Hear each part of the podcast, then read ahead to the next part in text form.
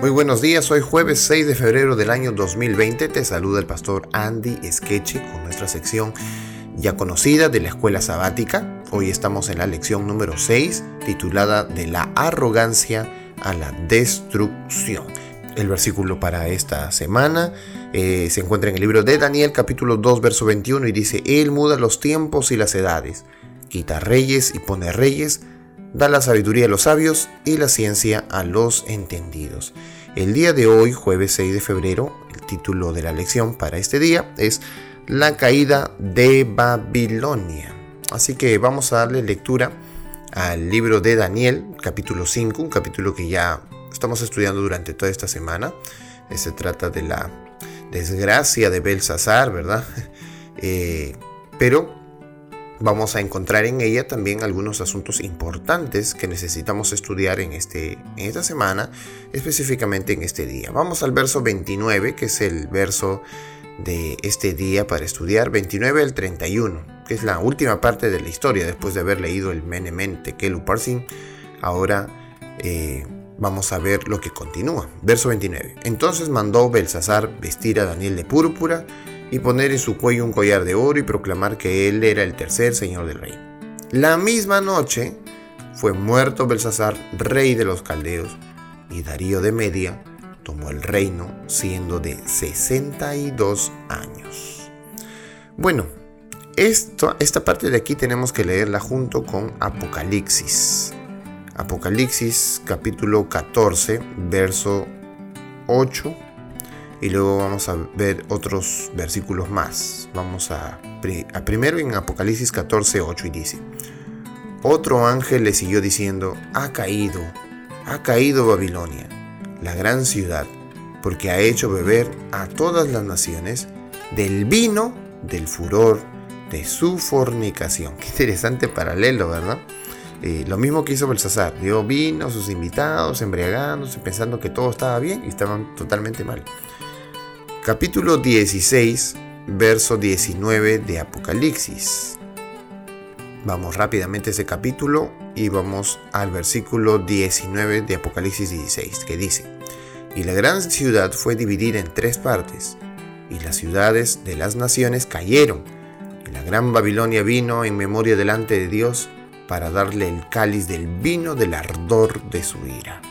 Mm, bueno, aquí también recibe un castigo. Apocalipsis capítulo 18, verso 2. Y clamó con voz potente diciendo, Ha caído, ha caído la gran Babilonia, y se ha hecho habitación de demonios y guarida de todo espíritu inmundo y albergue de toda ave inmunda y aborrecible. Wow. ¿Qué podemos aprender sobre la caída de Babilonia de Belsasar que señala la caída de Babilonia del tiempo del fin?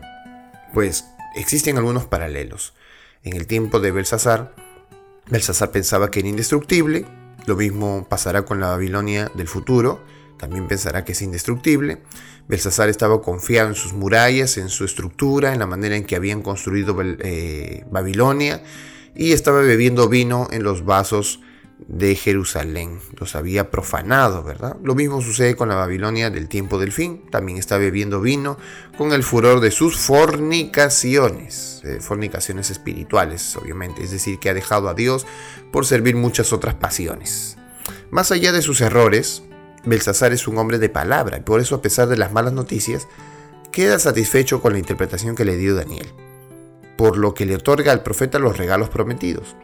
Al parecer, al admitir la verdad del mensaje de Daniel, el rey reconoce implícitamente la realidad del Dios de Daniel. Curiosamente, Daniel ahora acepta los regalos que rechazó antes, probablemente porque esos regalos ya no pueden influir en su interpretación. Además, a estas alturas, esos regalos carecen de significado ya que el imperio está a punto de caer. Por lo tanto, probablemente por cortesía, el profeta acepta las recompensas, sabiendo perfectamente que será el tercer gobernante del reino por unas pocas horas solamente. Exactamente como lo anunció el profeta, Babilonia cae y lo hace rápidamente. Mientras el rey y sus cortesanos beben, la ciudad cae sin ninguna batalla. Según el historiador Heródoto, los persas cavaron un canal para desviar el río Éufrates e invadieron la ciudad a través del lecho del río. Esa misma noche Belsasar fue asesinado.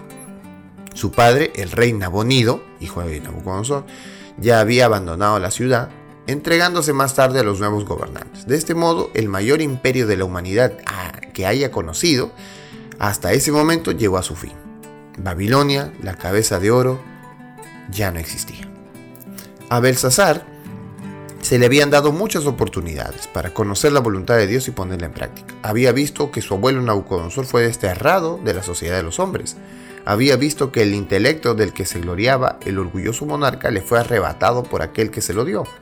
Había visto que el rey fue expulsado de su reino y puesto en compañía de las bestias del campo, pero el amor de Belsasar por la diversión y la autoglorificación borró las lecciones que nunca debiera haber olvidado y cometió pecados similares a los que acarrearon juicios insignes sobre Nabucodonosor.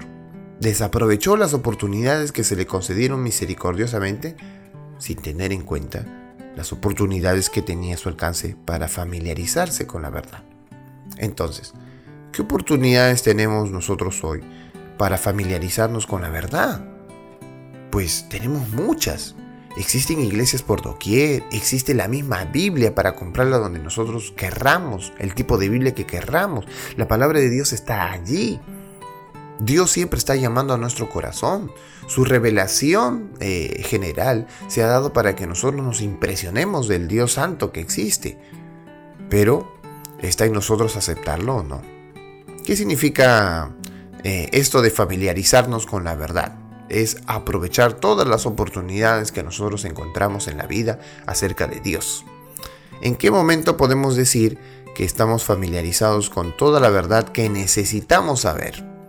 Bueno, cuando ha llegado a nuestra vida el Evangelio, cuando ha llegado a nuestra vida una persona que nos declara quién es Dios, eh, algunas personas dicen que nunca ha llegado Dios a su corazón, pero si usted da una mirada libre de Romanos, capítulo 2, eh, se va a dar cuenta que Dios siempre estuvo presente en todos los tiempos y siempre se ha hecho evidente a todas las generaciones de que Él existe por su revelación general, por, eh, por las reglas que la misma humanidad tiene, que han nacido en su corazón de parte de Dios.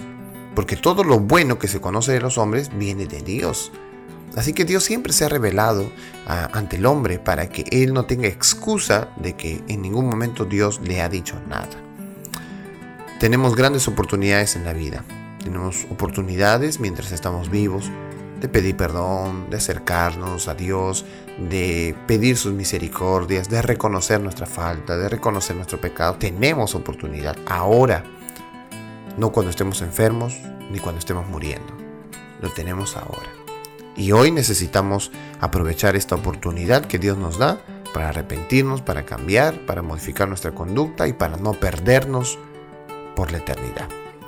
Que Dios nos dé su bendición en este día y que podamos aprender de Él, que Él es misericordioso y tardo para la ira y que cada día nos da oportunidad para estar cerca de Él, aprender de su palabra, arrepentirnos y seguir el camino que Dios tiene trazado para nosotros.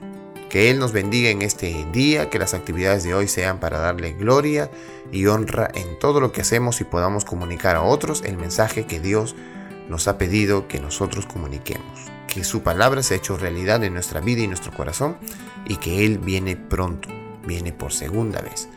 Que Dios te bendiga y te cuide en este día especial y que sigamos estudiando la Biblia a través de la escuela sabática.